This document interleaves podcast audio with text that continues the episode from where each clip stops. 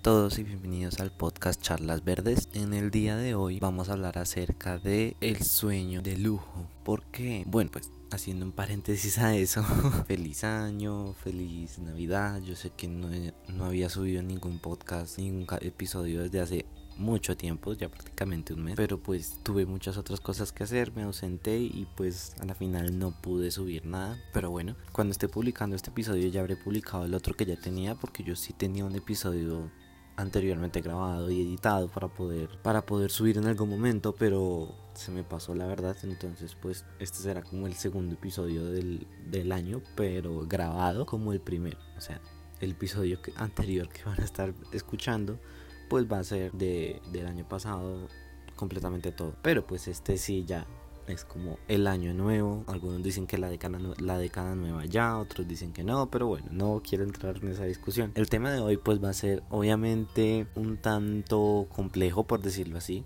No sé cómo decirlo, porque nos incluye a todos todos queremos llegar a ese punto, pero pues evidentemente, racionalmente hablando, no es posible. Pero pues bueno, eso es lo que tenemos que afrontar, por decirlo así. Y este es pues el sueño de lujo y los avances tecnológicos.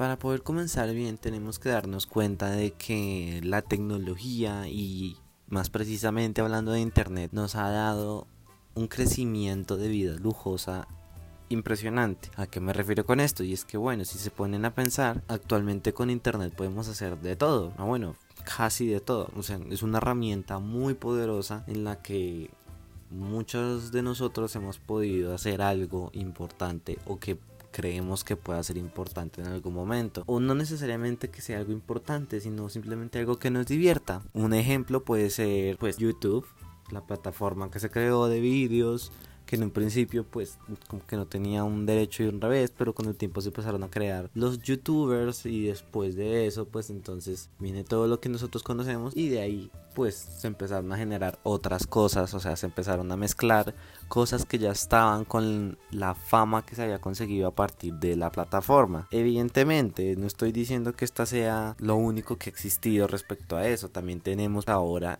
un boom en lo que son los podcasts. Ya conocemos que muchos hemos como optado mejor por ese mundo del audio en lugar del vídeo solamente para poder desarrollar mejor ciertas cosas y, bueno, muchas otras herramientas más para revivir digamos lo que aquí en Colombia o, en gran parte del mundo fueron las radionovelas, que ya sabemos que los podcasts también los usan como historias contadas a través de podcasts y pues muchas otras cosas más, ¿no? Y no solamente eso, en el mundo del entretenimiento también está el mundo, bueno, muchas otras variedades en las que nosotros podemos encontrar. Y que gracias a esa plataforma, digamos que el lujo, o entre comillas el lujo se podría decir, sí mejor, pues ha venido creciendo bastante. ¿Qué ha pasado? Pues ejemplo, pues los youtubers, grandes youtubers han salido, han tenido mucha fama, están ganando mucho dinero, es prácticamente su trabajo y pues digamos así han logrado alcanzar ese sueño de vida lujosa o de lo que ellos querían en algún momento. Que puede que no solamente sea lujo, pero sí ese poder económico que tienen ahorita. Porque claro, obviamente no estoy diciendo que todos siempre quieran tener el último celular, la casa en Miami y otra cosa más. No, muchos prefieren como o lo que buscan es como tener simplemente una vida mejor, poder ayudar a la mamá o cosas de ese estilo, que aquí en Colombia lo hemos visto bastante con los youtubers de ahorita. Pero bueno, después de eso viene ese sueño que nosotros tenemos, ese principio con el que nosotros podemos entrar a las redes sociales, podemos entrar a las plataformas de internet y pues de ahí se empieza a impulsar ese sueño que tenemos. Claro, ¿qué tenemos de ejemplo? Pues muchos si ustedes han dado cuenta, según todas las estadísticas que se han venido haciendo, no solamente de como de crecimiento económico de países, sino también de, bueno, que la natalidad del mundo, que la potabilización de agua, que la mortalidad, que la calidad de vida, que el tiempo de vida, todas esas situaciones han venido en aumento. Lo que deja ver que ese sueño, si bien ha crecido bastante, porque muchas más personas lo han logrado a diferencia de evidentemente siglos anteriores, el problema es que no todos lo pueden conseguir o no todos lo podemos conseguir, porque es una situación en la que todos queremos estar en la cima, pero pues hablando no es posible, ambientalmente hablando tampoco es posible. Entonces, claro, ahí viene ese choque de ficción versus realidad por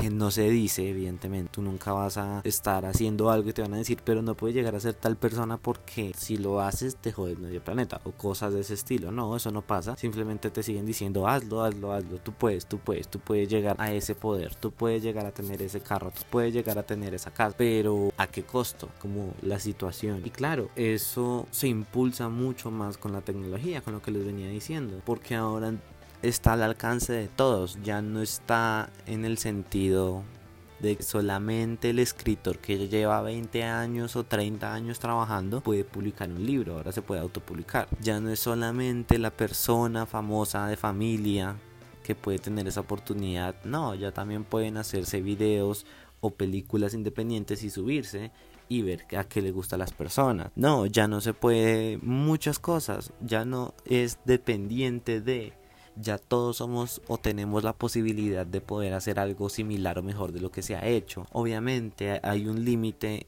o hay un problema que pues es las, las personas, que las personas te vean, te escuchen y que les guste, pero pues en realidad termina siendo una barrera muy corta y muy pequeña comparación de lo de antes de internet que simplemente era limitarlo a las personas que ya tenían fama o que venían de forma eh, familiar con cierta fama.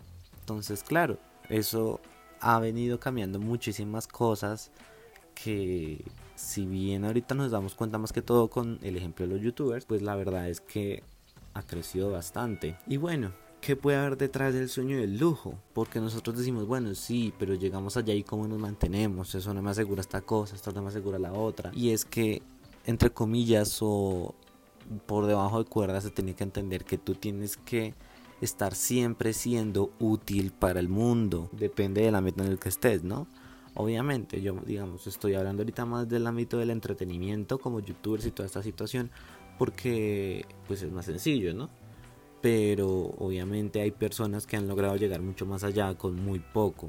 O sea, han, caído grandes bancos y han crecido otros bancos, han caído empresas y han crecido nuevas. Entonces, pues eso prácticamente se aplica para todo, pero el problema principalmente está en eso, en mantenerse.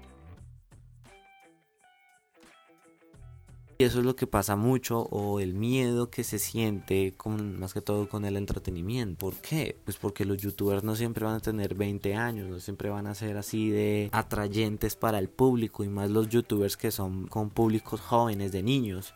Porque claro, después de un tiempo no es que sea muy atractivo ver a un viejito de 60 años hablando de temas de jóvenes de 15, 16. Por eso, efectivamente, se empieza a, diversificar esa situación que crea sacando libros de youtubers, que bueno, haciendo otras, otro montón de cosas más que de alguna u otra manera los mantiene. Pero claro, ¿Qué hay detrás de ese sueño de lujo? De nuevo lo pregunto. Son muchas veces deudas incluso, porque muchos no llegan a tener ese control que tienen cuando ya tienen ese poder, cuando ya tienen ese poderío económico y terminan sumidos en deuda. Eso lo hemos visto con famosos, lo hemos visto con actores, lo hemos visto con todo el mundo. Porque al final de cuentas muy poca gente son los que en realidad pueden tener un control adecuado del dinero que tienen y más si de repente les empieza a llegar grandes cantidades de dinero. Y claro, la gente piensa que entonces es más fácil las tarjetas y ahí es cuando entra nuestro segundo, o bueno, ya sería como cuarto, quinto tema, no sé. El dinero, el efectivo, las tarjetas son el otro pilar que tenemos en el que nos damos cuenta de varias situaciones en las que no hemos podido darnos cuenta de la realidad que hay, en el que llegamos al punto en el que las tarjetas son como nuestra única salvación, que cogemos una tarjeta y pagamos para otra, y ahí es cuando nos damos cuenta que nuestro sueño de lujo no es tan bueno, que puede que haya sido mejor habernos quedado atrás en lugar de, bueno, sí, tener lujo, pero al costo de sumirte en deudas y posiblemente perderlo todo. Y pasa muchas veces, pasa mucho en Estados Unidos que la gente las personas pierden sus casas y pasan todo el mundo. La gente se sume en deudas Aquí también, solo que digamos que aquí no está marcado porque aquí todavía no ha llegado tanto la cultura de la tarjeta de crédito, pero se usa obviamente, pero digamos que las personas no están acostumbradas a usarlas mucho. Esa es más como, como el por qué no pasa tanto. Y bueno, ahí nos damos cuenta entonces que las tarjetas ya ni siquiera son tan tarjetas, sino ya son más como digitales, son más en el celular. O bueno, digamos aquí hay varias opciones, que es con código QR o que hay una manilla también por ahí y y otras cosas también. Pero principalmente las tarjetas se volvieron para los celulares. O sea, ahora se paga con el celular. Y claro, eso nos demuestra que el mundo digital cada vez aumenta más y crece mucho más. Y no es malo. No es, no es excesivamente malo. La cuestión es el momento en el que nos damos cuenta de que tanto control tenemos sobre ello. ¿Por qué? Porque nos empezamos a dar cuenta de lo que en realidad pasa. ¿Qué es lo que pasa? Pues bueno, tienen muchos datos, digamos, últimamente pues ustedes han dado cuenta, hay muchos ataques de hackers que si bien no ha pasado a un gran banco, eso no implica que no lo puedan hacer a un banco, obviamente eso otra cosa es que se enfoquen como en empresas o cosas de ese estilo pero pues digamos que el peligro siempre está ahí. Y entonces ahí nos damos cuenta de que en realidad ese mundo digital nos tiene o nos empieza a tener bajo el control de él, pero tampoco nos asegura que vaya a ser algo seguro, valga la redundancia. Y claro, nos empezamos a dar cuenta y decimos, pero bueno, entonces, ¿por qué elegiría una tarjeta virtual? si puedo pagar en efectivo o por qué no haría esta cosa si puedo hacer esta otra cosa y entonces ahí entra que también el lujo tiene esos ciertos problemas porque el lujo también implica muchas veces que nosotros tenemos que dejar de hacer ciertas cosas por, por tener esas otras cosas. ¿En qué sentido? Pues obviamente uno pues ya no puede andar ahí con el fajo de billetes para, para pagar por todo lado, uno ya tienes que pagar con la tarjeta. Y entonces, claro, ese lujo también te incluye en ese mundo digital que está creciendo, que es bastante nuevo y del cual desconocemos que pueda pasar. Nos dicen que es muy seguro, nos dicen que no va a pasar nada, pero pues es que eso no le asegura nada. Puede que un hacker en algún momento pueda hallar un fallo, porque evidentemente nada es perfecto. Pero bueno, ese es nuestro problema. Y entonces ahí nos damos cuenta que en realidad el lujo termina siendo en gran medida, o para muchas personas, su misión. Implica sumisión porque significa que tienes que rendirte a hacer ciertas cosas para poder tener aún esas otras cosas. Pues ya, el resto los dejaré a su memoria, a sus pensamientos y a lo que ustedes piensen. Y listo, se acabó el capítulo de hoy. Este, pues evidentemente será el primer capítulo del, del año, oficialmente hablando. Pero bueno, recuerden seguirme en mis redes sociales, en Instagram como arroba charlasverdes, en Twitter como Felipe Arre del Piso Puerto 6, en Facebook, en mi página. Y ya recuerden compartirlo con sus amigos, con sus compañeros, con los que crean que es conveniente o no, no interesa, no sé. y ya, nos veremos en otro episodio. Chao.